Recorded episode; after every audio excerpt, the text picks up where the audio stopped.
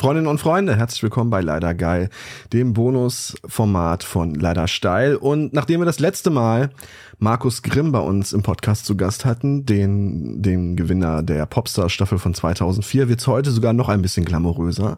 Denn heute haben wir jemanden zu Gast, der die andere, ja, wie soll ich sagen, die andere Hälfte des überaus erfolgreichen Games-Podcasts in Deutschland darstellt. Den André Peschke, den hatten wir schon hier und heute ist sein kongenialer Partner, der Jochen Gebauer, bei uns zu Gast. Hallo Jochen, ich grüße dich. Danke, dass du die Zeit nimmst. Hallo Dennis, danke für die Einladung.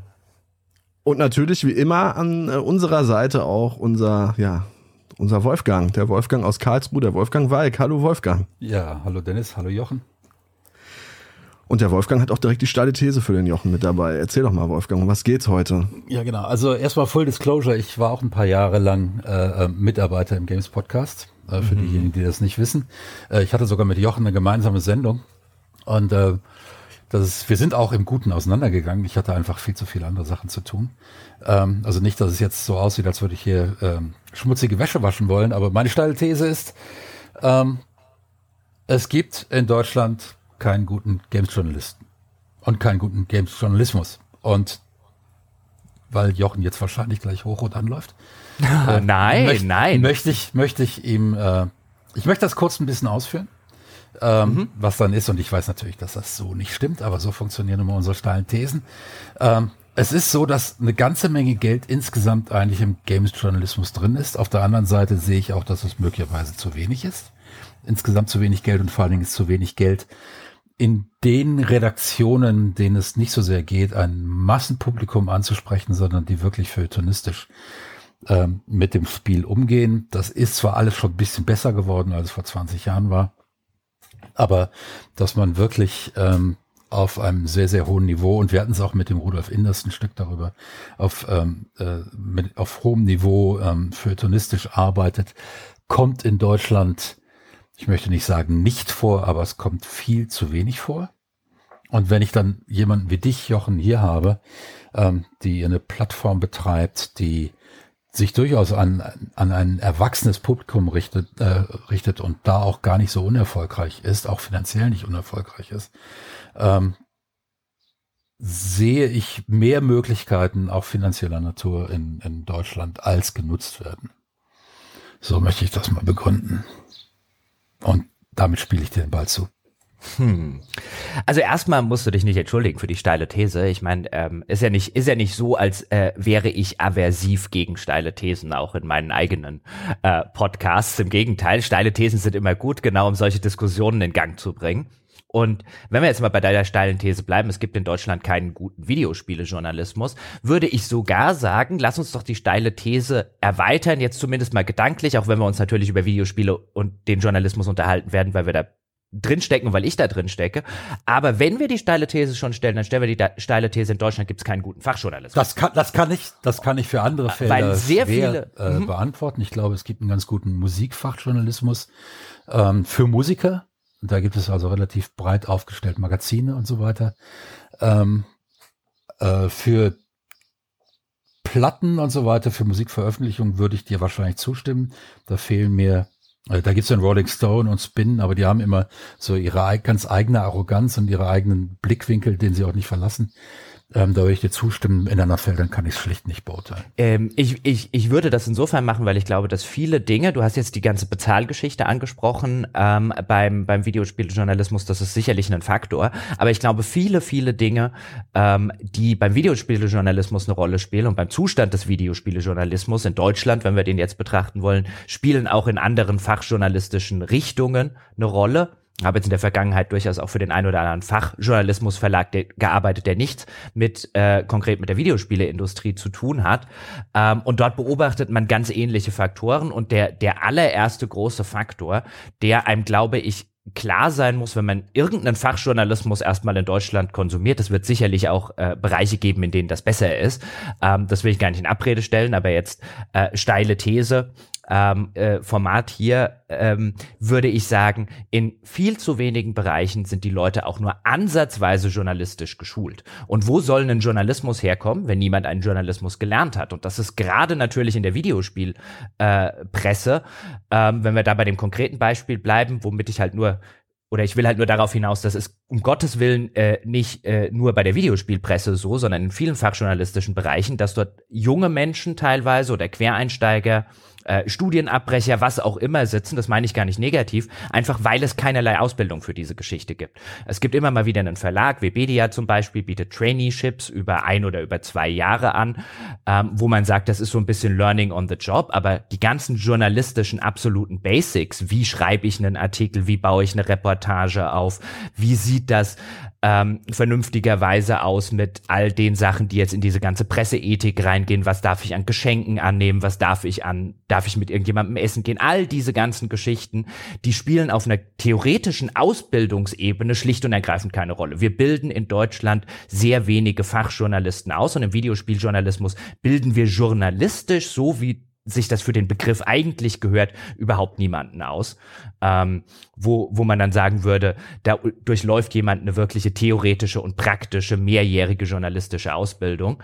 Äh, das findet schlicht und ergreifend nicht statt. In manchen Fällen wird halt einfach äh, von den Verlagen oder von den Webseiten wird ein bisschen davon profitiert, dass man halt sagt, oh, der Bewerber X oder die Bewerberin Y, die hat ja vielleicht ein Publizistikstudium gemacht oder irgendwo Journalismus ähm, auch an irgendeiner Fachhochschule zum Beispiel studiert. Aber dass eine wirkliche Ausbildung in diesem Bereich stattfindet, dass wir die Leute journalistisch schulen, das findet halt schlicht und ergreifend nicht statt. Und da könnte man, wenn man eine steile These aufstellen will, schon sagen, wie soll Journalismus stattfinden, wenn die Menschen, die ihn machen, nicht journalistisch ausgebildet werden?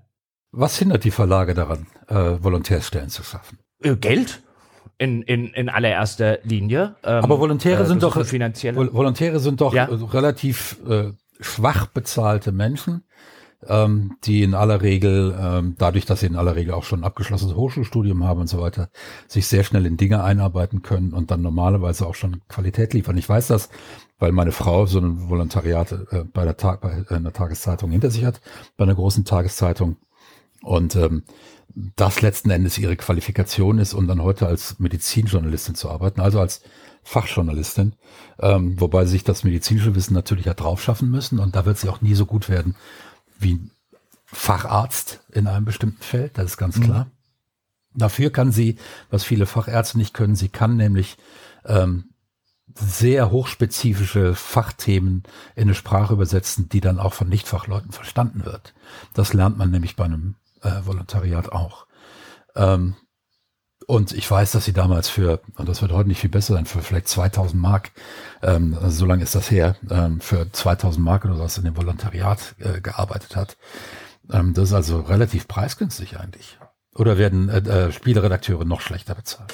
Also im Moment äh, würde ich davon ausgehen, dass Spielejournalisten in, in vielerlei Hinsicht und je nachdem natürlich, äh, für wen man arbeitet, aber äh, absurd schlecht bezahlt werden. Ich meine, das ist ein zweiter Punkt. Wo willst du gute Journalisten herhaben, wenn du den, wenn du, äh, weißt du, dieser alte, dieser alte Spruch, wenn du, wenn, wenn du, wenn du mit Bananen bezahlst, muss nicht wundern, dass Affen für dich arbeiten. Damit will ich jetzt um Gottes Willen nicht sagen, dass meine ganzen Kollegen in irgendeiner Form Affen sind. Im Gegenteil, da gibt es sehr, sehr viele, die unter den Rahmenbedingungen und für das, was sie bezahlt äh, kriegen, einen, einen absolut fantastischen, bewundernswerten Job machen. Aber es äh, äh, will damit illustrieren, dass es halt ein strukturelles Problem gibt. Und ein Volontariat wird meines Wissens nach von einem einzigen Verlag in der Branche, nämlich bei Computec, angeboten. Ähm, da habe ich vor etlichen Jahren auch meins gemacht. Ansonsten sind das in der Regel alles, deswegen gibt's ja solche Wörter wie Traineeship und so, ähm, äh, die man halt einfach äh, so fassen kann, sowohl was das Salär angeht, als auch was denn die Ausbildungsinhalte, ähm, Schrägstrich macht der überhaupt eine Ausbildung oder arbeitet der Trainee schon mehr oder weniger von Anfang an wie ein quasi vollwertiger Redakteur äh, mit, wird halt nur wird halt nur schlechter bezahlt. All diese Sachen, ähm, die es dann bei den zig Unternehmen, die es in Deutschland äh, gibt, die Videospielejournalismus oder solche Portale anbieten. Ähm, meines Wissens gibt es eben eins, das ein Volontariat anbietet und ähm, das liegt natürlich auch daran, dass ein Volontariat meines Wissens jetzt zwar keine rechtlich geschützter Ausbildungsbegriff ist, aber schon halt einfach ein bisschen mehr beinhaltet, als die meisten Verlage in, bereit sind, sowohl zu bezahlen als auch in die Ausbildung ähm, zu investieren. Und selbst in meinem Fall war es so, und ich würde mich wundern, wenn sich das geändert hat, ich wurde da nicht journalistisch ausgebildet. Ich war einfach ein billigerer Redakteur. Und ähm, beim Volontariat ist es zumindest noch so, wenn man das vernünftig macht, wie es zum Beispiel bei vielen Tageszeitungen und so weiter abläuft, ähm, äh, dann würde man sich da zum Beispiel an äh, bestehenden Tarif Verträgen, die auch teilweise nicht nur das Salär regeln, ähm, sondern auch regeln, ähm, was zum Beispiel Ausbildungsinhalt ist, wie lange das Volontariat dauert und so weiter und so fort. Also das ist, wenn man das im, im Presse ähm, tariflichen Sinne betrachtet, ist das eine relativ gut und äh, vernünftig festgeschriebene Ausbildung wirklich zum Journalisten, wo auch wo auch deutlich gemacht wird, das und das muss der Journalist durchlaufen, das und das muss er kennenlernen und so weiter. Und da ist übrigens das Gehalt, würde ich sagen, der, das Tarifgehalt, ist jetzt natürlich die Frage, wer das kriegt, das dürfte höher sein als das, was die meisten Redakteure gerade verdienen im Spielejournalismus. Ich finde es halt einfach nur spannend, dass wenn ich von draußen drauf gucke und mir mal die ganzen Online-Magazine mal zu Gemüte führe, dass ich dort wirklich zum Großteil den Eindruck gewinne und das schon seit sehr, sehr, sehr vielen Jahren, dass das die, die, ähm, die Redakteurinnen und Redakteure, die, die dort arbeiten, halt wirklich zu ich sage jetzt einfach mal 75 bis 80 Prozent reine Produkttests schreiben und dieser ganze Investigativteil, den ja der Jason Schreier, glaube ich, aus den USA sehr populär gemacht hat, ne, mit seinen, mit seinen Arbeiten, der fällt halt völlig hinten runter und das, und dann gewinne ich natürlich auch den Eindruck, und das hat ja, glaube ich, auch der Jörg Leubel äh, des Öfteren mal kritisiert bei euch, und wir hatten ihn auch schon zu Gast, dass der deutsche Spielejournalismus viel zu stark verzahnt ist mit, mit der PR der äh, Publisher. Und da hat, also ich weiß nicht, keine Ahnung, aber das ist, das, das wirkt für mich alles so schludrig und, und, und wenig, wenig glaubwürdig, wenn ich mir dann teilweise auch die, die, die Tests durchlese und die, und die Previews, die teilweise ja schon ein Jahr vorher, bevor das Spiel überhaupt veröffentlicht wird, losgehen und so weiter und auch handwerklich. Also, ich weiß nicht, so richtig einen journalistischen Ansatz kann ich da bei vielen einfach gar nicht erkennen. Das ist ja auch in vielerlei Hinsicht einfach nicht Geschäftsgrundlage. Also es war, mhm. ich würde, was, wenn ich jetzt mal eine steile These äh, reinstelle, würde ich sagen, der Spielejournalismus als solcher in Deutschland war nie ähm, dafür gedacht, äh, der, also, weißt du, der war immer dafür gedacht, natürlich Geld zu verdienen. Das ist, was jedes Unternehmen hat. Und der war aber in erster Linie, und es gibt natürlich ein paar rühmliche Ausnahmen in der Geschichte des deutschen Videospielejournalismus, aber in erster Linie und bei extrem vielen Unternehmen und Verlagen, einige von denen, die jetzt dicht gemacht haben, war das von Anfang an ein, wir zusammen mit der Industrie geben etwas nach draußen, weil wir sind als Industrie mhm. darauf angewiesen, dass wir die Testmuster früher bekommen, dass wir Vorabversionen bekommen, dass wir tolle Titelbilder bekommen und so weiter. Also diese Verbandelung zwischen Presse und Industrie, ähm, äh, die will es nicht sagen, äh, weißt du, dass das, dass das zwei Facetten desselben sind. So einen gewissen Abstand gibt's da natürlich trotzdem, aber die Verbandelung, die war schon immer so extrem ähm, äh, tiefgreifend und, und fundamental in dem Ganzen, dass wir einen unabhängigen Videospiele, Videospielproduktjournalismus einfach nie gehabt haben in Deutschland, sondern immer ähm, das natürlich nach draußen gestellt wurde von den Magazinen und von den Menschen, die dort gearbeitet haben, weil man natürlich nicht an die große Glocke hängt, inwiefern man hinter den Kulissen an vielen Stellen halt einfach äh, miteinander verbandelt ist und, mit ein, und, insbesondere von der Seite der, der Presse halt angewiesen darauf ist, dass man entsprechende Zulieferungen des Herstellers bekommt.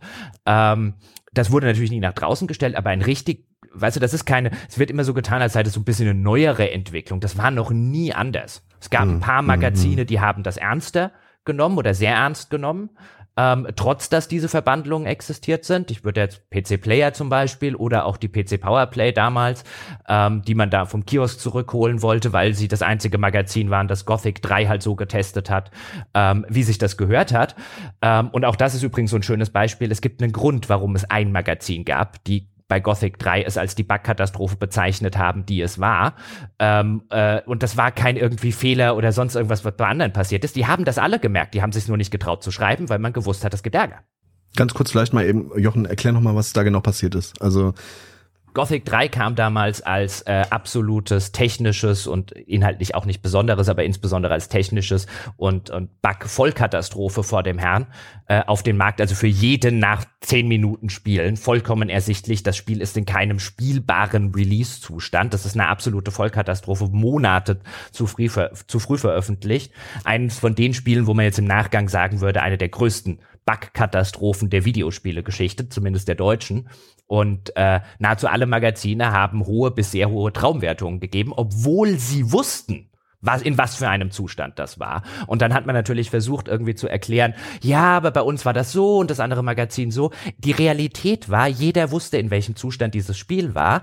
Ähm, nur es gab nur ein einziges Magazin, das sich getraut hat, das zu schreiben. Und das zeigt halt einfach, wie tief diese Verbandelung schon immer gewesen ist in, äh, in dieser, in, zwischen äh, Hersteller und Dings, weil sich halt einfach die anderen Magazine nicht getraut haben, ähm, in dem Fall Joe Wood ans Bein zu pinkeln, weil sofort Sachen gekommen wären wie, wir rufen das, wir lassen das Magazin vom Kiosk zurückrufen, ihr kriegt nie wieder irgendwelche Versionen von uns. Ähm, alle Marketing-Kooperationen sind hiermit abgesagt und, und, und. Und das hat halt bei, außer einem Magazin, bei allen funktioniert. Hat, ähm, ist der Produkttest letzten Endes die Bondage-Version äh, des Spieljournalismus?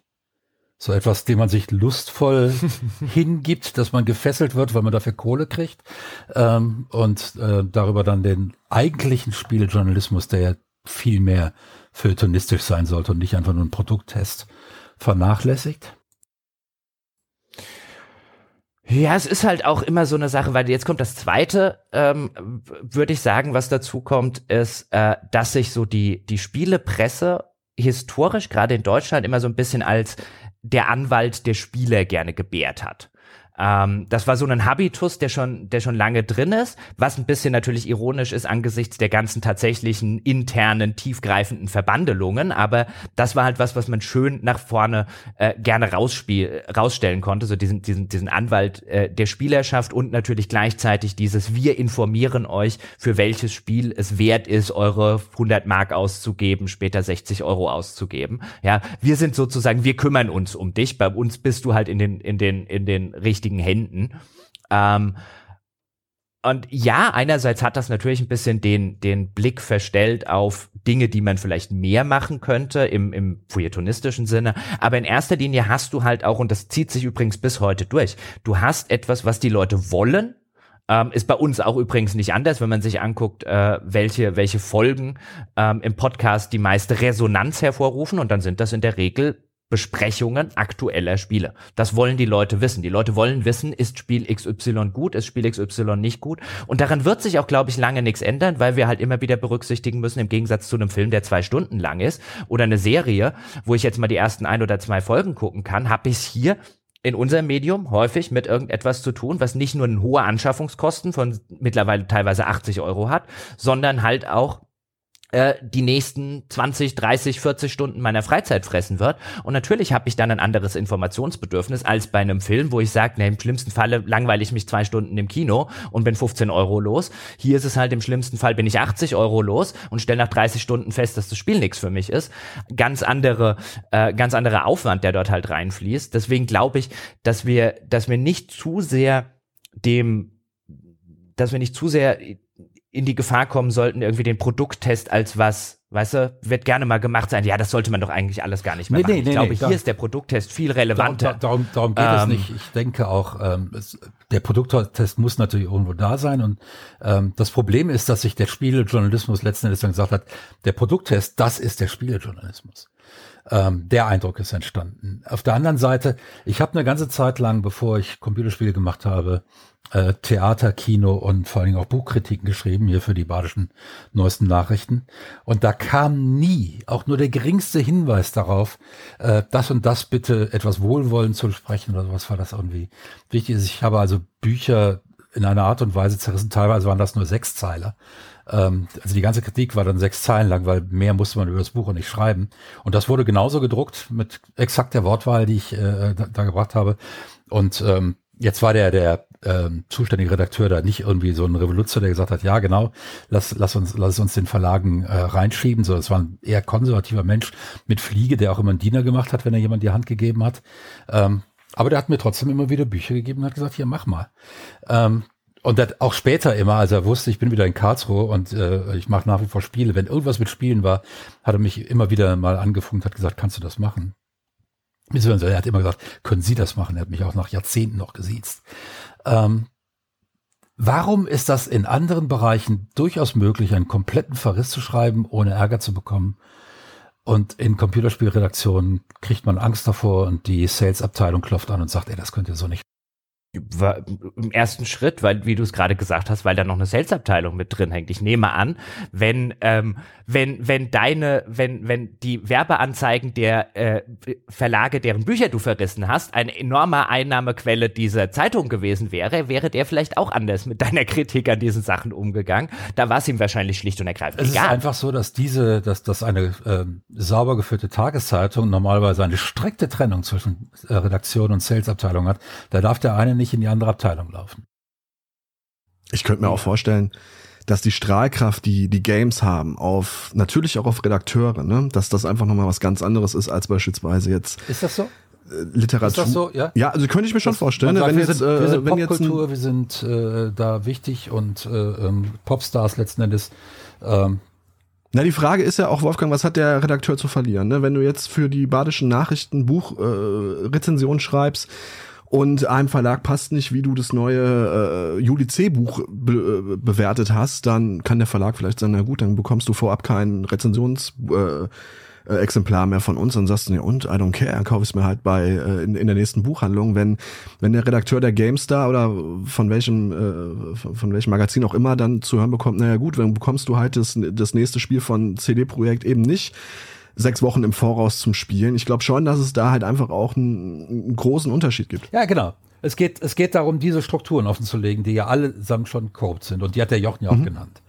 Ja, das heißt, es sind eigentlich von, als Geburtsfehler letzten Endes äh, in dieser Industrie, und das ist erstmal nur eine Feststellung, äh, sind äh, einige korrupte Verhaltensweisen, äh, Verweisen eingezogen, Verhaltensweisen eingezogen, die letzten Endes ähm, nicht nur verhindern, dass sich der Spieljournalismus hat weiterentwickeln können hin zu einem mehr äh, feuilletonistischen, äh, das was eben Jason Schreier macht, äh, sondern der eben sogar dann die eigentliche Kernkompetenz des dessen, was wir Spielejournalismus nennen und was ja eigentlich dann der Produkttest ist, sogar den korrumpiert. Können wir das so feststellen? Also lass es mich zumindest so sagen, ich habe in meiner ganzen Karriere es nie, äh, nicht ein einziges Mal irgendwo erlebt. Das mag jetzt, seit ich äh, nicht mehr in den Unternehmen tätig bin, mag sich das zum Positiven geändert haben. Ich will es hoffen, aber ich habe nirgendwo erlebt, dass äh, Anzeigen und Redaktionen getrennt waren. Das war noch nie irgendwo getrennt. Das wurde immer behauptet, das hat nicht, das war nie so.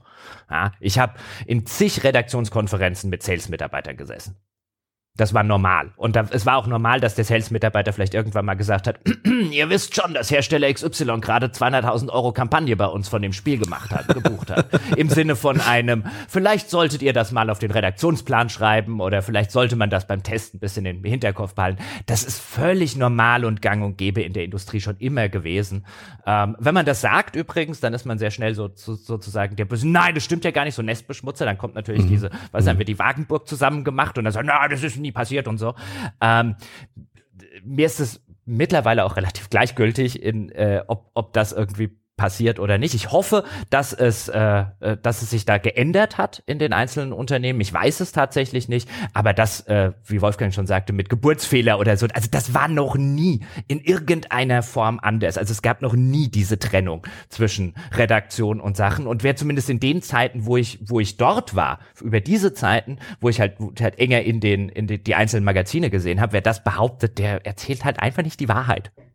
Ähm, gut, kommt, machen wir da jetzt mal kurz einen Haken hinter. Und ich meine, ich will, ich Ja? will nur ganz kurz sagen, was macht denn ein 21-jähriger Trainee oder ein Ja, klar. 23-jähriger Jungredakteur, ja, wenn der in einer, in einer äh, Redaktionskonferenz hört, übrigens, da sind, äh, keine Ahnung, 200.000 Kampagne, Euro Kampagne von Hersteller XY, so, und der testet jetzt das Spiel. Glaubst du, der schreibt mir einen ehrlichen Verriss? Er bräuchte, schon- bräuchte schon mächtig Eier, um da eine 60 oder eine 65 oder eine 70 drunter zu schreiben. Natürlich. Und das kommt, das kommt ja noch dazu. Eine 65, eine 70 sollte ja eigentlich kein Verriss sein, ist aber ein Verriss.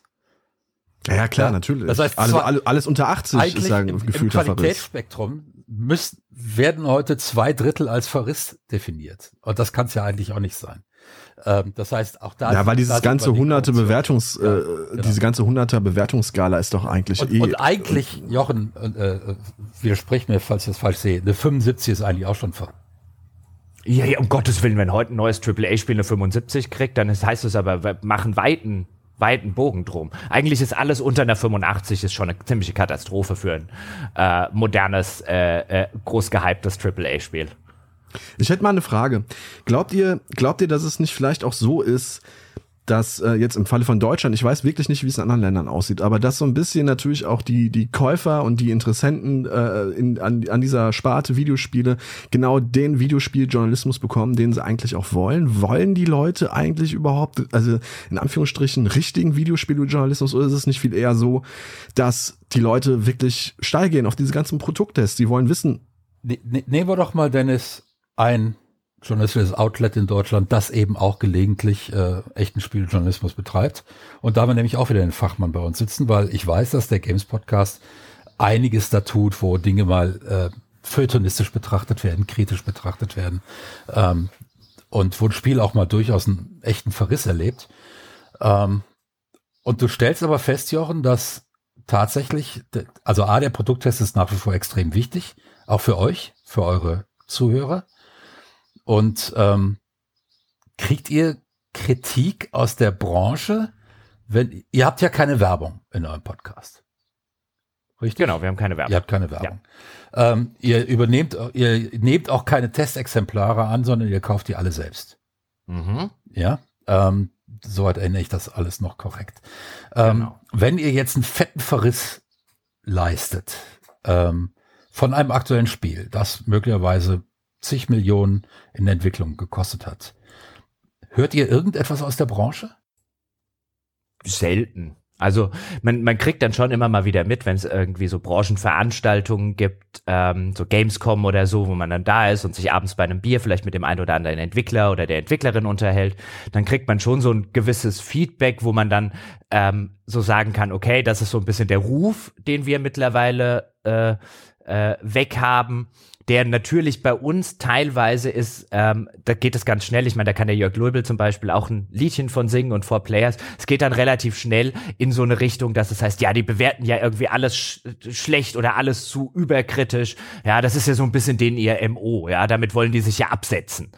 Ähm, und ich finde das immer ganz, ganz, ganz interessant und äh, witzig insofern, weil natürlich entspricht das jetzt nicht irgendwie meiner, äh, meiner Wahrnehmung. Im Gegenteil, ich würde sogar sagen, wenn man sich zum Beispiel tatsächlich mal anschauen würde, ähm, wie wir mit äh, insbesondere so mit AAA-Spielen umgegangen sind, äh, wie viele Besprechungen positiv, wie viele Besprechungen davon negativ waren, dann kommt man relativ äh, schnell zu dem eigentlich sachlichen und vermeintlich objektiven Ergebnis, dass bei uns sogar die Mehrzahl dieser, wenn wir es jetzt Produkttests nennen wollen, eigentlich sind es ja eher Rezensionen und Besprechungen, die Mehrzahl aber auch bei AAA-Spielen bei uns positiv ist.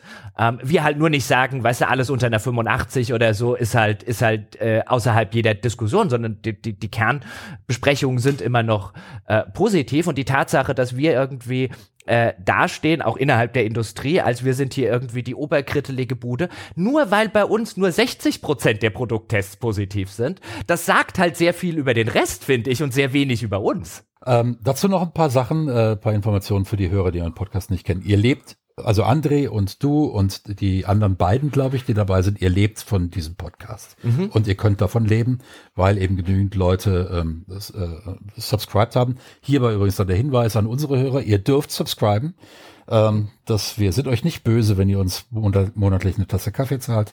Freuen wir uns sogar drüber. Ähm, das heißt, ihr lebt also von einer sehr breiten Basis an Menschen, die seit Jahren schon euren äh, Podcast abonniert haben und ihr liefert etwa fünf Send vier bis fünf Sendungen pro Woche, ähm, die, mhm. die alle ähm, natürlich auch produziert werden müssen mit unterschiedlichsten Gästen. Ich selbst hatte über vier Jahre hinweg, äh, drei Jahre hinweg, glaube ich, eine monatliche äh, Kolumne, ähm, die ich da geschrieben habe, die sich immer auch um, äh, drehte sich selten um ein Spiel, sondern meist um irgendwelche Erscheinungsformen des Spiels in der Öffentlichkeit, um Zusammenhänge zwischen Gesellschaft und Spiel, um ähm, Fehlentwicklungen der Spielindustrie, solche Dinge. Das heißt, das war selbst, die war selbst auch schon stark feuilletonistisch. Ähm, das heißt, ihr habt das eigentlich von vornherein auch als Ziel gehabt in eurem Podcast oder hat sich das über die Zeit entwickelt? Nee, das hatten wir von vornherein, glaube ich, als Ziel, auch insbesondere deswegen, weil halt André und ich im Laufe der Jahre halt ein, einfach Erfahrungen gemacht haben. Bei mir jetzt vielleicht sogar noch ein bisschen mehr, weil ich eben, bei André hat ja relativ lange mit seinem äh, Krawall-Baby so sein eigenes Ding machen können.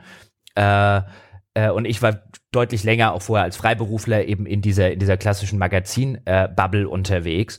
Und ich glaube, das, was wir gebaut haben, ist schon eine Reaktion auf das, was wir damals erlebt haben. Insbesondere mit den äh, Dingen, die du jetzt äh, angesprochen hast, was, was jetzt diese grundsätzliche Vermeidung eben dieser internen Verbandelungen angeht. So ein, ich bin nicht auf Testmuster angewiesen, ich kaufe meinen Krempel selber. Ganz selten gibt's mal eine Ausnahme, ähm, die wir dann aber auch sofort äh, transparent machen. Wir machen keine Werbung für die Produkte, die wir rezensieren. Ähm, all das, wo ich jetzt finde, da guckst du drauf und dann sagst du, eigentlich sind das, sind das absolute Basics von einem Journalismus. Also eben nicht Geld für die Produkte zu nehmen, die man zum Beispiel kritisch ähm, äh, begleitet. Und all das ist aber halt einfach, das ist ein, weißt du, das über so viele Jahre so eine, so eine Selbstverständlichkeit geworden, dass man, wenn man heute irgendwie sagt, ein, ja, aber das ist doch kaputt oder so, dann gucken alle, ja, ist doch normal.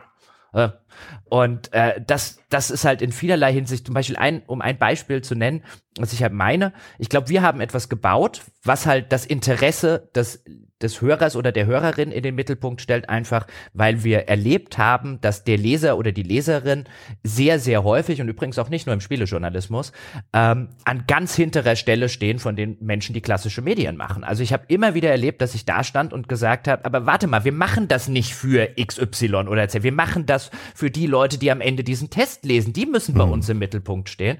Und in vielerlei Hinsicht taten sie das sehr, sehr selten in meinem äh, Erleben. Und so an Kleinigkeiten, als ich zum Beispiel Chefredakteur geworden bin, habe ich den Hersteller nicht mehr gesagt, was ihre Spiele für eine Punktzahl bekommen, bevor das Heft draußen war, weil ich gesagt habe, diese Tests sind für unsere Leser. Und der Erste, der das erfährt, ist unser Abonnent und nicht der PR-Manager des Spiels.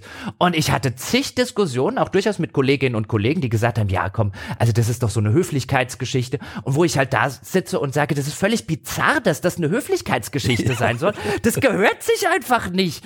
Ähm, äh, genau, und das, das ist halt so ein Beispiel, wo ich jetzt halt wo ich jetzt ja glaube, wir haben halt dann was gebaut, weil ich dann dastehe und sage ein, ich kann bei uns hier in dem, was wir machen, jederzeit sagen, es steht einzig wenn, wenn es um die sozusagen Befindlichkeiten geht, das für wen machen wir das, steht einzig und alleine äh, die Hörerin oder der Hörer im äh, Mittelpunkt und deren Interesse und nie an keiner einzigen Stelle das Interesse ähm, eines Herstellers oder eines PR-Managers oder was, was auch immer. Und ich finde das halt wichtig, ähm, weil gerade in der in der heutigen Medienwelt, ähm, weißt du, alles haben wir ja schon zigmal auch diskutiert. Alles läuft mittlerweile auf, wie viel Klicks produzierst du, wie hoch ist deine Reichweite und und und und und.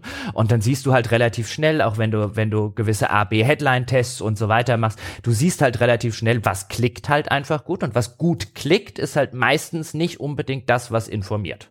Jetzt haben wir also eigentlich habe ich jetzt zwei Fragen. Nee, ich ziehe jetzt die andere vor. Du hast jetzt nämlich schon zweimal von Rezension gesprochen und das abgesetzt von Produkttests. Was ist der Unterschied?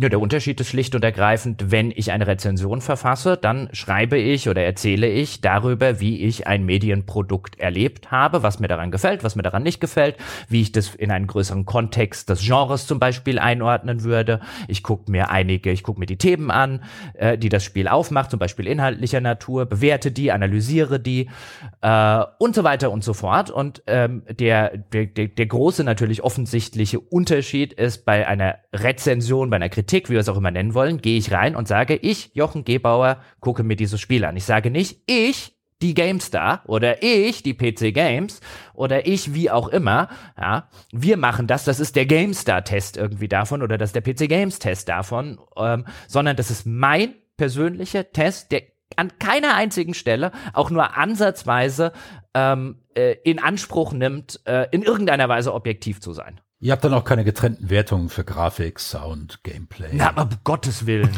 ja. Ja. Und diese das grüne übrigens, Wiese-Bewertung. Ey, das euch. war übrigens jahrelang so gruselig. Dann sitzt du da, ähm, testest Spiel XY, ja, und dann musst du eine Soundwertung abgeben. Dann siehst du so da und dann denkst du dir, na ja, okay, ja, Musik war ganz okay und so. Und dann sitzt du da so, 82? ja, man stellt sich mal vor, man stellt sich mal vor, die ganzen Musikjournalisten äh, in der Rockhard, im Metal Hammer, im Rolling Stone, die würden die Alben auch noch, äh, äh, sagen wir mal, aufteilen in so viel, so eine Note geben wir das, dem Gitarrenspiel, so eine die und die Note geben wir dem, dem Drummer, Producing, die Note bekommt ja, der Sänger genau, ja. und am Ende setzt sich daraus eine Gesamtnote zusammen. Das hat, ja, das hat ja Gott sei Dank endlich aufgehört. Also die, die PC Games macht ja mittlerweile ein Zehner-System. Die GameStar mhm. hat ja jetzt auch die, die Einzelwertungen so in, in so in weniger Kategorien und mit Sternesystem und jetzt gibt es nur noch eine Gesamtwertung. Gut, die behalten ihr 100er-System bei, würde ich an ihrer Stelle auch machen.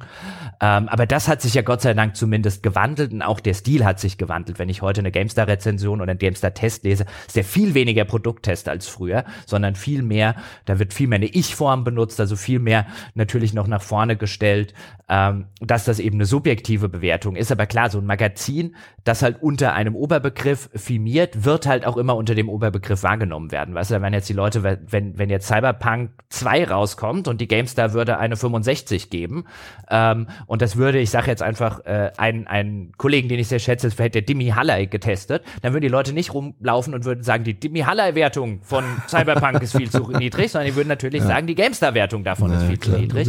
Und bei uns interessanterweise läuft das anders. Die Leute sagen nämlich nicht, die The Pod oder die Games Podcast Wertung äh, war zu wenig oder die Kritik war zu hart, sondern die sagen, der Jochen ist da wieder viel zu hart mit ins Gericht gesprung, äh, gesprungen oder oh, weiß gar nicht, was der André da ähm, äh, so Schlimmes an der, der Sache gefunden hat. Und das ist eigentlich das, wo man hin wollen würde, weil wenn man wenn man wenn man ehrlich und vernünftig Rezensionen schreibt oder Besprechungen, die halt auch in einem kulturkritischen Diskurs relevant sind, ähm, dann läuft das auf einer Autorenebene und nicht auf eine Magazinebene ja. Es, es, war ja auch immer es war ja auch immer Reich Ranitzky und nicht äh, die FAZ oder wie auch immer, die ein Buch ja, natürlich.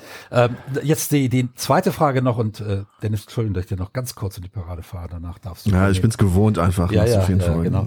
Ähm, es hat ja immer wieder Versuche gegeben, für tonistische Magazine aufzusetzen, auch in Deutschland. Ne?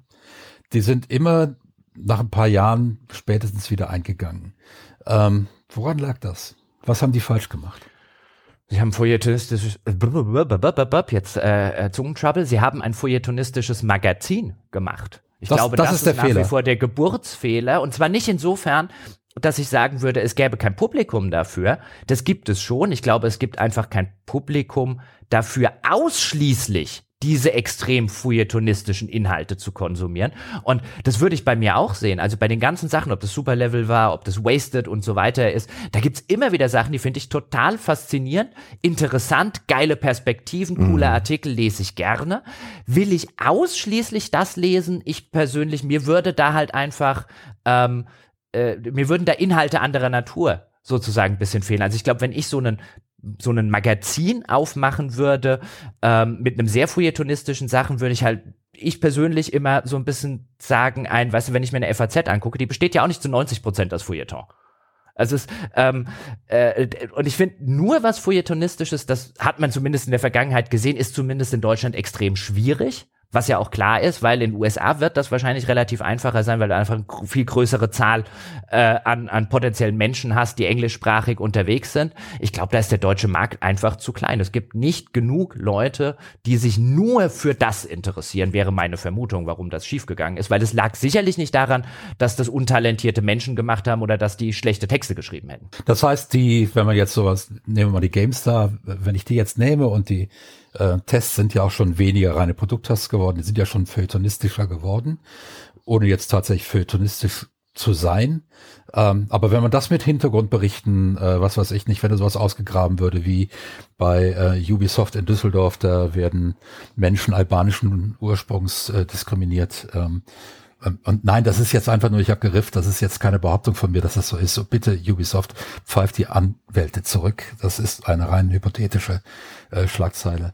Ähm, sowas könnte funktionieren. Also wenn ich so, so ein Heft habe, das dann so ein bisschen ist wie die, wie beispielsweise der Rolling Stone, der eben auch da seine Plattenbesprechungen hat und äh, die aber dann auch immer ganz klar im Namen dieses Menschen sind und nicht, das ist die Rolling Stone Bewertung, sondern da hat dann äh, der Brüggemann mal wieder das, die und die Bewertung abgeliefert. Ähm, so etwas, da würdest du sagen, das kann funktionieren, auch in Deutschland. Das hätte funktionieren können, glaube ich. Also das war durchaus was, wo ich damals gesagt hätte, da hatten wir, da sollten wir das GameStar Heft also das Magazin, hin entwickeln, während online klar in eine andere Richtung ähm, gestoßen ist und ähm, wenn wir es schaffen, ein Magazin, ein hochwertiges Magazin mit solchen Inhalten zu machen, das halt über die Produkttests hinausgeht. So ein paar von den Sachen habe ich damals ähm, hoffentlich halbwegs erfolgreich in den paar Monaten, wo ich das geleitet habe, auch angestoßen. Aber das wäre genau die Richtung gewesen, wo ich gesagt hätte, da müssen wir mit dem Magazin hin, während online eine komplett andere äh, Nummer fährt. Ich glaube damals, weil du halt noch von von einer höheren Abonnentenbasis ausgegangen bist, ähm, höhere Verkäufe natürlich hattest, weil die ganzen Verkäufe in dem Printbereich halt rückläufig sind. Damals hättest du noch eine Chance gehabt. Ich glaube, heute wäre das, ich kenne die aktuellen Zahlen nicht, die werden ja auch nicht mehr veröffentlicht. Also ich habe keine Ahnung, was die GameStar an Magazinen verkauft, aber es wird ähm, nach allen äh, Indikatoren, die es gibt, lange nicht mehr das sein, was sie noch 2014, äh, als ich dort war, verkauft haben. Ich glaube, mittlerweile ist die Basis zu niedrig, um da ein Magazin, also ein Printmagazin noch auf die ähm, noch so weit umzustellen und dann genug, weißt du, die Leute, die du noch übrig hast, die wollen halt auch das, was sie gerade konsumieren. Und die, die was anderes gewollt hätten, die sind, glaube ich, im Laufe der Jahre einfach weggesprungen. Aber ich glaube, das wäre, das wäre möglich gewesen. Ähm, aber du siehst ja auch, dass die Nachfrage in einem größeren Ding nicht da ist. Das ist ja ganz interessant. Also, wenn, weißt du, wir können immer die, äh, wir können jetzt auf die, auf die äh, Arbeit der Magazine so ein bisschen runtergucken, aber die machen natürlich, was sie machen, aus, auch aus wirtschaftlichen Notwendigkeiten. Und bei der GameStar siehst du zum Beispiel wunderschön, wie sie mittlerweile in, in Gestalt von Heiko zum Beispiel oder auch dem Micha Graf, der für GameStar Plus jetzt die ganze Zeit verantwortlich war, jetzt macht er Podcast, aber da war halt immer, viele Tests sind hinter die Plus, also hinter ihre Paywall gewandert ähm, und die Begründung war immer und immer mehr ein, Tests werden lange nicht mehr so intensiv konsumiert, wie das früher war. Die Leute lesen halt insbesondere News, so kleinere News-Specials, darüber wollen die informiert werden. Die Tests waren irgendwann für die GameStar, außer jetzt natürlich bei großen Sachen wie den Cyberpunk oder so, aber die meisten Tests war Otto und GameStar irgendwann halt so äh, für Reichweitenjournalismus irrelevant, dass es sich nicht mehr gelohnt hätte, die anzufertigen. Also haben sie es hinter ihre Paywall gesteckt, damit auch da wieder halt äh, die Leute, die es interessiert, das Ganze ähm, bezahlen. Und das ist ja das Interessante. Wir reden in diesem Videospielejournalismus die ganze Zeit über dieses Produkttest hier und Produkttest da. Und ich glaube, Produkttest hier und Produkttest da ist eine Diskussion ähm, aus den 90ern und 2000ern. Worüber mhm. wir hier handfest reden, ist, dass sich immer weniger Leute in der Spieleöffentlichkeit überhaupt noch für Tests, Rezensionen, Besprechungen und so weiter interessiert. Der ganze Zug ist schon längst ein anderer geworden, die Hype-Trains, die da durchfahren. Ähm, es geht viel, viel mehr um jeden neuen Tag, weißt du, wie wir es auch aus der, aus der äh, normalen Presse äh, ansehen. Jeden Tag muss irgendwie eine Reddit-Sau durchs Dorf getrieben werden. Es braucht ein Skandelchen hier, ein Skandal Skandal da. Mhm. Die Leute folgen dem Ganzen mittlerweile viel weniger auf einer Produkttestebene und viel mehr auf so einer Entertainment Boulevard Ebene. Und deswegen gehen die Magazine in die Richtung, weil das ist das, was gesucht wird, das ist das, was geklickt wird. Kann es da auch unter anderem daran liegen, dass die Produkttests irgendwann, ohne dass das die Magazine wollten, an die Influencer ausgesourced worden sind, dass dort im Prinzip die Leute sich ihren, ihren Produkttest in Form eines Let's Plays abholen? Ja, aber auch das signalisiert ja, was die Leute haben wollen, nämlich sie wollen dieses launige, unterhaltsame, boulevardeske, Schrägstrich, Unterhaltungsumgang äh, mit dem, mit dem, mit dem Spiel und äh, eben nicht mehr diesen journalistischen Umgang, wie, je nachdem, wie journalistisch wir jetzt auch sagen, dass er vielleicht früher gewesen ist oder möglicherweise nicht gewesen ist. Aber die Leute, seit, seit diese, diese Nerdkultur zu einem absolut untrennbaren Bestandteil des Entertainment Mainstreams geworden ist, wird das halt auch konsumiert wie Entertainment Mainstream. Und ähm, ich glaube, das ist das, wo äh, viele Magazine, also da muss man der GameStar zum Beispiel hoch anrechnen, dass sie das relativ schnell erkannt haben und halt einfach konsequent gesagt haben, wir müssen unser Portfolio und unsere Ausrichtung ändern, weil das ist halt einfach, weißt du, wo die Reichweite ist und wenn du Reichweitenjournalismus machst, du willst ja auch nicht, du willst ja, dass dein Geschäft äh, nicht morgen irgendwie zumachen muss, sondern dass das möglichst lange gibt, haben die sehr schnell identifiziert und sehr gut identifiziert, woher der Wind im Mainstream weht.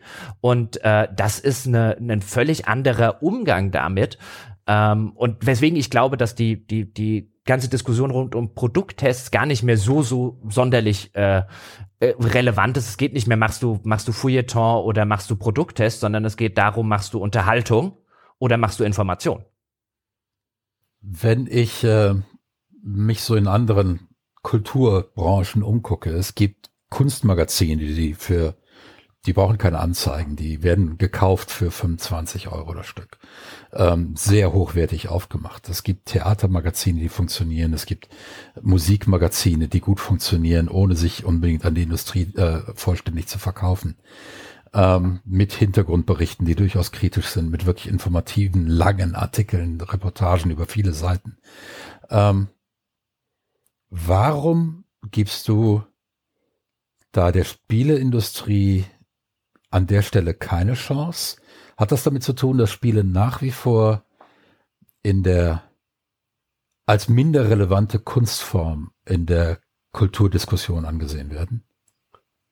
Glaube ich nicht. Also es gibt bestimmt Kreise, äh, in denen da naserümpfend drauf geguckt wird, immer noch. Aber ich glaube, dass äh, das eigentliche Problem der Spieleindustrie ist dort ein viel handfesteres. Nämlich, ähm, habe das neulich mal an einem Beispiel bei uns im Podcast gesagt. Ähm, er hat mir mal angeguckt, wenn ich, wenn ich mich über Stanley Kubrick, Filmregisseur, wenn ich Stanley Kubricks Lebenswerk kennenlernen möchte, weil ich mich noch nicht damit befasst habe und ich will jetzt ein Deep Dive in Stanley Kubrick machen, weil ist ja ein erheblicher Teil äh, der, der, der Filmhistorie und teilweise wird er ja gehandelt als einer der besten Regisseure aller Zeiten. Ähm, und er ist für die Nerdkultur wichtig. Natürlich, in, in einer halben Arbeitswoche habe ich komplett geguckt, was Stanley Kubrick je als, als Feature-Filme veröffentlicht hat. Ich habe danach noch eine halbe Arbeitswoche Zeit, um, keine Ahnung, die zwei relevantesten Bücher bei Stanley Kubrick zu reden. Wenn ich mit Assassin's Creed anfange, habe ich in einer halben Wo Arbeitswoche noch nicht mal ein Spiel durchgespielt. Das große Problem der Industrie in diesem Falle, was darum geht, einen Diskurs über sie zu führen, ist, dass irgendjemand diese ganzen Spiele gespielt haben muss und diese Spiele sind teilweise einfach fucking unendlich groß mittlerweile. Selbst die richtig guten, nimm so einen Elden Ring äh, als Beispiel. Aber wenn ich allein nur das aktuelle Assassin's Creed besprechen wollen würde, auch auf einer höherer Diskursebene, weil dann habe ich mich mit den Thematiken, mit den Motiven auseinandergesetzt ähm, und so weiter. Dann muss ich das Spiel zumindest eine ganze Weile lang gespielt haben. Dann bin ich 30 Stunden beschäftigt. In der Zeit kann ich mir einen kompletten Regisseur drauf schaffen. Hier habe ich ein äh, Assassin's Creed gespielt und das ist das große Problem für genau den Journalismus, den du gerade ansprichst. Wir bei unserem Podcast können das nur deswegen so machen, weil wir einen Podcast haben. Wir spielen das Ding 40 Stunden und dann setzen wir uns zwei Stunden hin und reden. Wenn ich das alles in einen Artikel fassen müsste, zum Beispiel. Der muss ja geschrieben werden, der muss ja redigiert werden, der muss mal vielleicht ein oder zwei Tage liegen gelassen werden, dann geht man noch mal mit einer anderen ähm, mit einer anderen Sichtweise dran und äh, und redigiert ihn selber noch ein bisschen. Wenn wir das alles in gut journalistische irgendwas verpacken würden, seien es Videos, seien es Artikel, irgendwas anderes als Podcast, hätten wir nicht mal die Hälfte unseres Outputs. Und das ist das große Problem dieses Mediums. Es ist, die Spiele sind viel, viel, viel zu groß, um sie so behandeln zu können.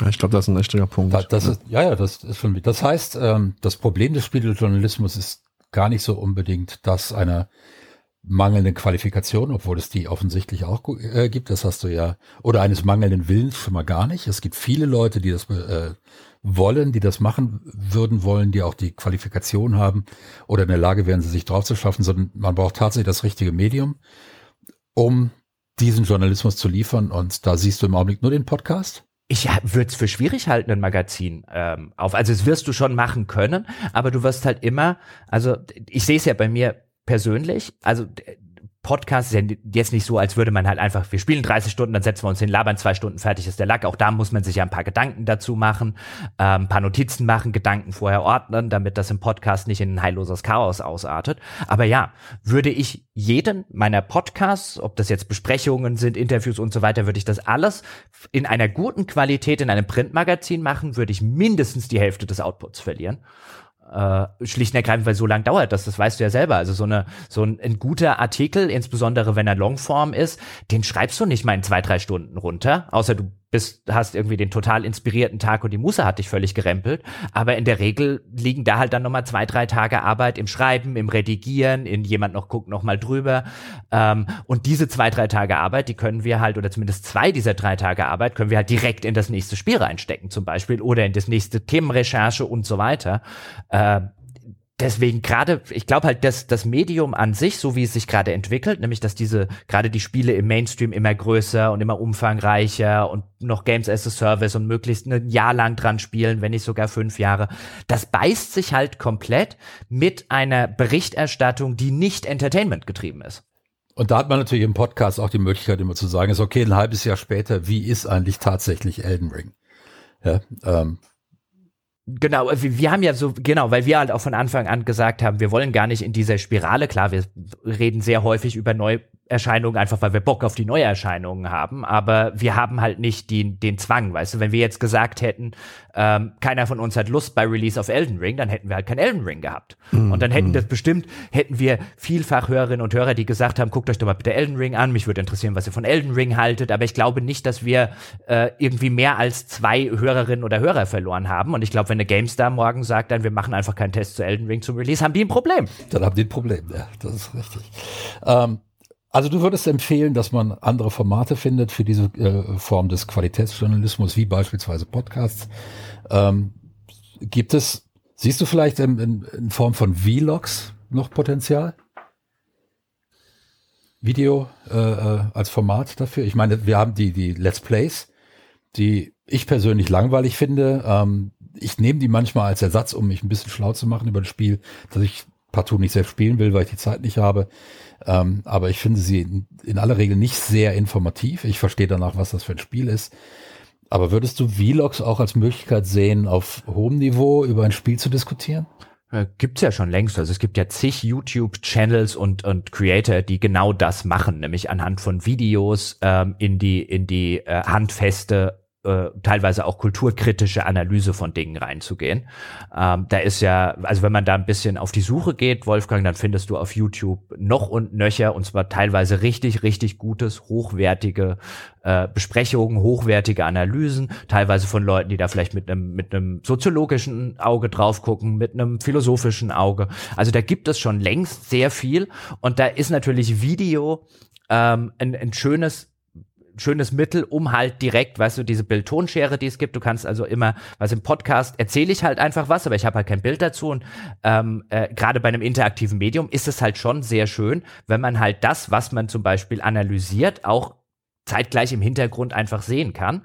Ähm, da sieht man aber halt auch, qua des Mediums und qua der Restriktionen, die ich gesagt habe, umfangreiche Spiele und so, dass vielfach diese Creator ähm, halt entweder A auf einfach kürzere Spiele drauf gucken ähm, oder halt einen sehr, sehr engen Fokus haben, ähm, was die Betrachtungsweise angeht, einfach weil niemand die Zeit hat, das eben auf ein, auf ein höheres Level zu stellen. Und das ist halt unter dem Strich halt einfach nach wie vor, ähm, glaube ich, das, das große Problem, was auch den kulturkritischen Diskurs, und das merke ich auch häufig in Interviews oder in, in Gesprächen, mhm. ähm, auch die Leute, die Ahnung von der Branche haben, die da seit Ewigkeiten drin arbeiten und so weiter, wenn du da, wenn du da abklapperst, sag mal, wie viel der letzten zehn relevanten Spiele hast du denn gespielt für eine relevante ja. Zeit? Ja. ja, dann, genau, du, du, du lachst gerade schon drüber. Das ist halt ein Problem.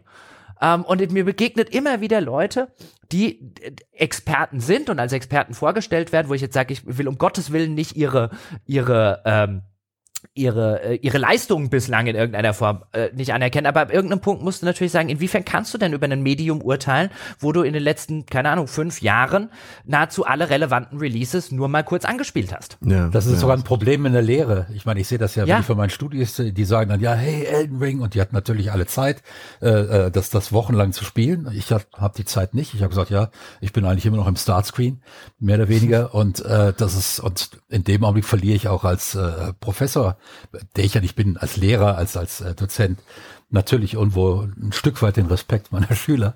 Das ist ganz klar, ähm, weil die kennen sich in dem Spiel besser aus.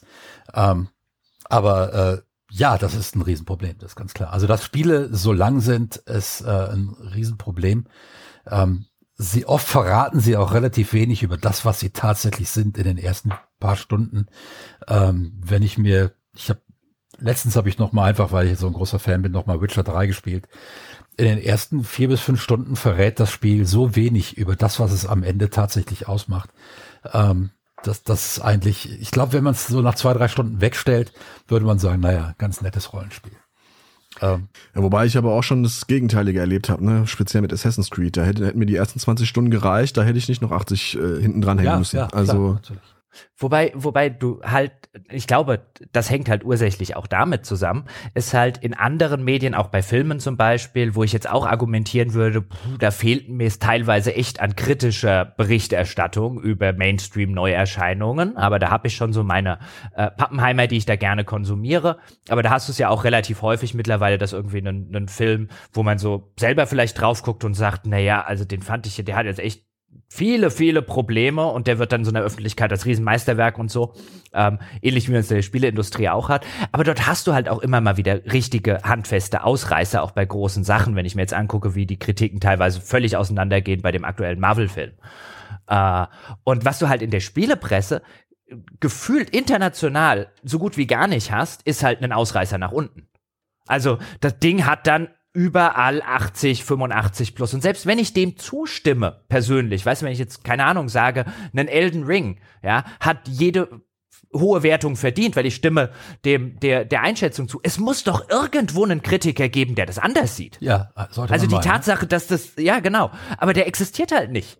Und ich glaube, einer der Gründe ist, ähm, dass man die Dinger halt einfach so lange spielen muss und sich so lange damit beschäftigen muss und vielleicht von vornherein derjenige, äh, der schon sagt, oh, ich weiß nicht, ob das was ist, sich einfach erst gar nicht damit auseinandersetzt. Ja. Also, wenn man sich anguckt, äh, in der Musikgeschichte beispielsweise, wie klassische Alben bewertet wurden. Beispielsweise hat der Rolling Stone, ich glaube, die ersten fünf Led Zeppelin-Alben allesamt verrissen. Allesamt. Da war nichts Positives dabei. Dafür haben die sich später sogar mal entschuldigt. Die haben auch immer wieder denselben Redakteur draufgesetzt, der nun mal Led Zeppelin nicht leiden konnte. Ähm, was ja okay ist. Ja, ich meine, ich verstehe nicht, wie man Led Zeppelin nicht leiden kann, aber ich weiß, dass Menschen verschieden sind und verschiedene Ohren haben. Insofern komplett okay. Aber äh, wenn man später mal auf die Geschichte des Spieljournalismus kommt, wird man feststellen, dass ein unglaubliches Unisono herrschte in den Meinungen und das wird für den Spielejournalismus ähm, erklärungsbedürftig werden später. Und ich meine, wir arbeiten jetzt gerade schon an einer Art Erklärung. Ja, zumal ich gerade bei Elden Ring, das hat nach hinten raus so viele handfeste Probleme. Sei es das Recyceln, das abartige Recyceln der, der, der Gegner. Ein völlig aus dem Ruder geratenes, äh, wie nennt man das, Scaling? Nee, also da, wo sozusagen äh, das nicht mehr passt vom Verhältnis. Balancing. Genau, Balancing, danke. Das ist also völlig aus dem Ruder gelaufen. Es hat so viele Probleme. Von der Story wollen wir mal gar nicht anfangen, die, äh, die Jochen ja auch so sehr liebt an Elden Ring. Also, ja, äh, da, ist, also ich könnte quasi hier äh, Tag und Nacht lese ich die Story von Elden Ring. Das, ja. Ich, du bist das lebende Elden Ring, Elden Ring Wiki. Ich habe keine Ahnung, worum es geht.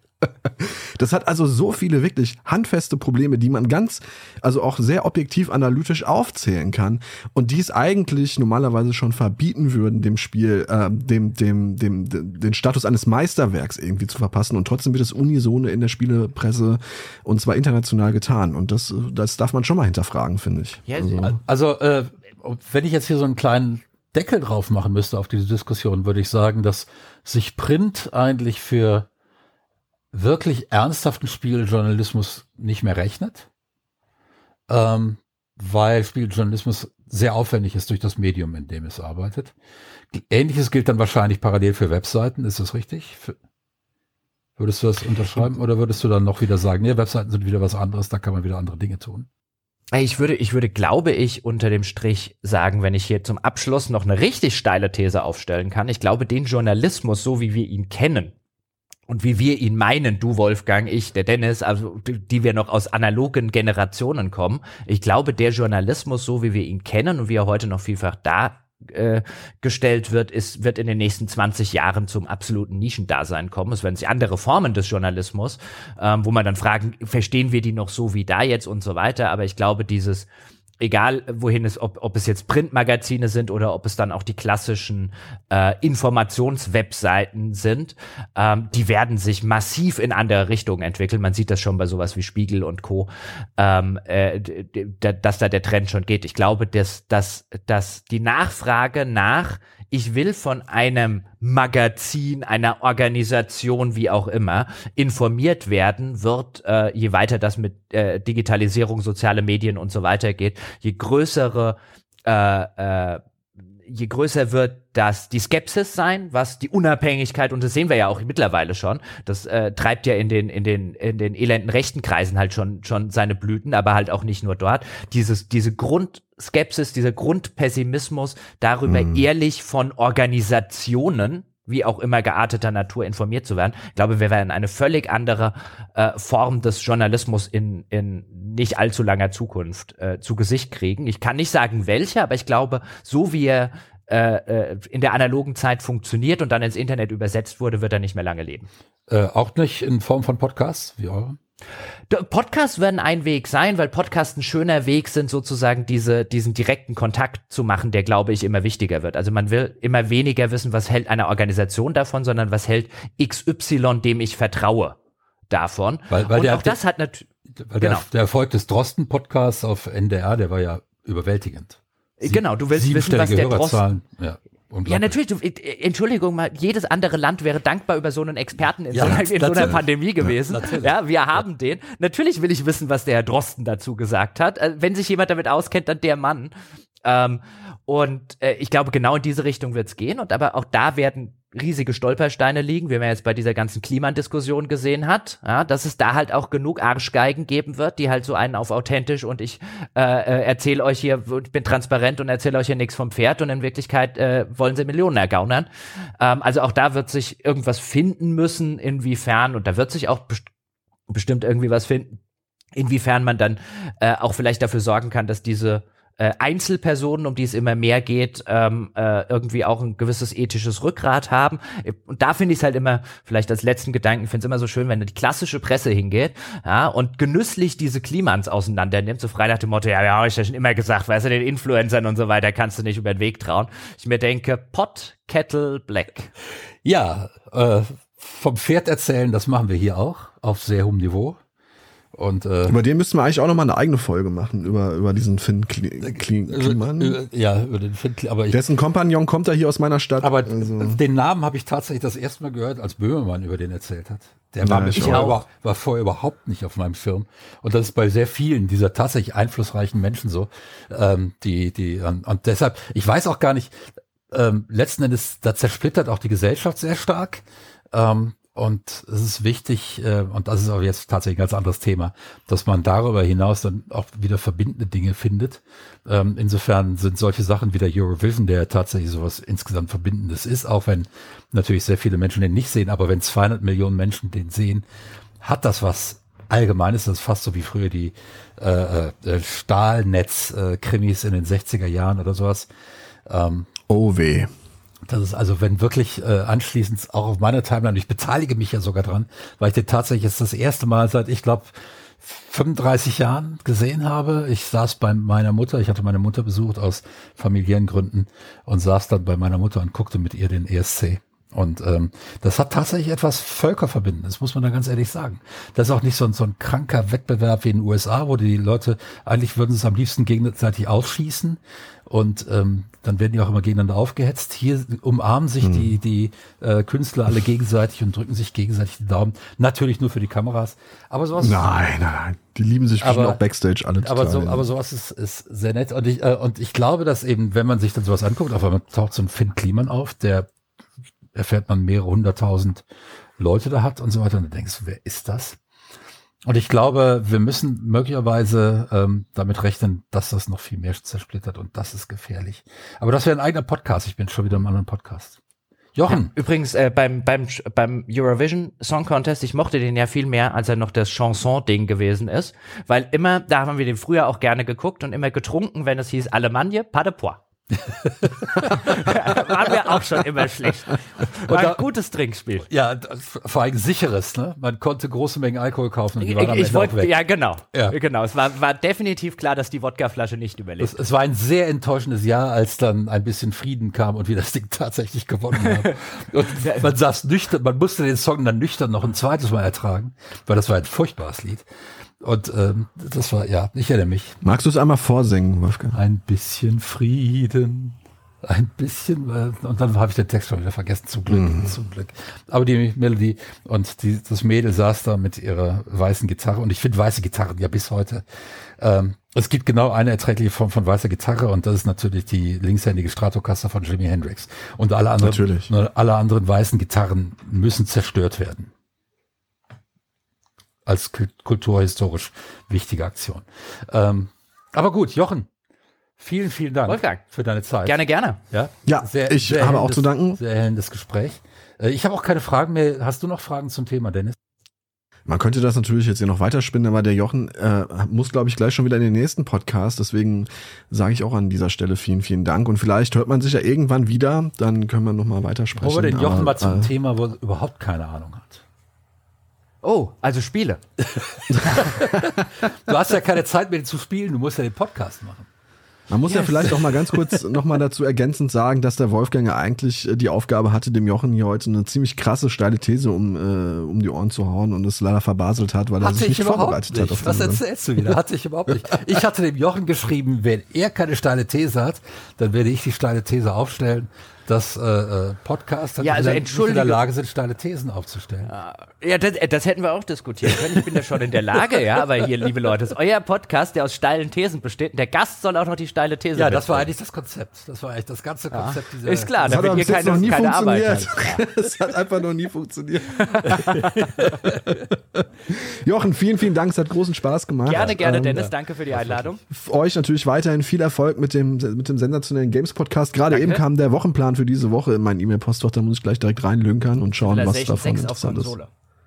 Bitte? Civilization 6 auf Konsole. Wir überraschen immer wieder aufs Neue. Das werde ich mir nicht anhören. Warum?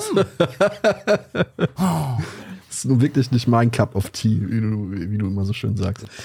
Freundinnen und Freunde, ähm, Vielen Dank, dass ihr, dass ihr zugehört habt. Vielen Dank natürlich nochmal an Jochen und an Wolfgang und danke an euch alle da draußen, die uns ähm, mit fünf Euro bei Steady unterstützen, denn nur so ist, bleibt es uns möglich, hier ähm, einmal im Monat oder zweimal im Monat äh, Gäste vors Mikrofon äh, ähm, zu zerren, denn ansonsten könnten wir sie nicht bezahlen, was wir auch ohnehin nicht tun. Ähm, vielen, vielen Dank.